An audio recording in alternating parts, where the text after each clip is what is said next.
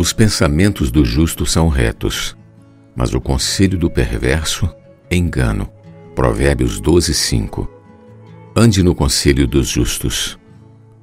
Muitos buscam frequentemente o conselho dos amigos nos momentos de indecisão, principalmente quando ainda jovens e inexperientes, gostam de dar ouvidos aos seus companheiros imaturos em lugar de ouvir os seus pais ou pessoas mais maduras.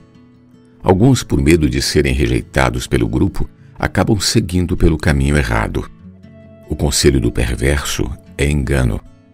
Devemos dar ouvidos para quem realmente nos quer bem, pais ou irmãos maduros em Cristo, mesmo que isso custe a perda de companheiros duvidosos, porque os pensamentos dos justos são retos.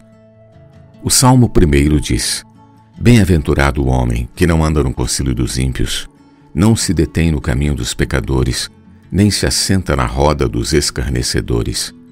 Antes, o seu prazer está na lei do Senhor, e na sua lei medita de dia e de noite. Ele é como árvore plantada junto à corrente de águas, que no devido tempo dá o seu fruto, e cuja folhagem não murcha. E tudo quanto ele faz será bem sucedido. Salmos 1, versículo do 1 ao 3. A palavra de Deus nos alimenta, nos dá direção e faz com que a nossa vida prospere. Ande com os que vivem na presença do Senhor, com os que meditam e guardam a Sua palavra.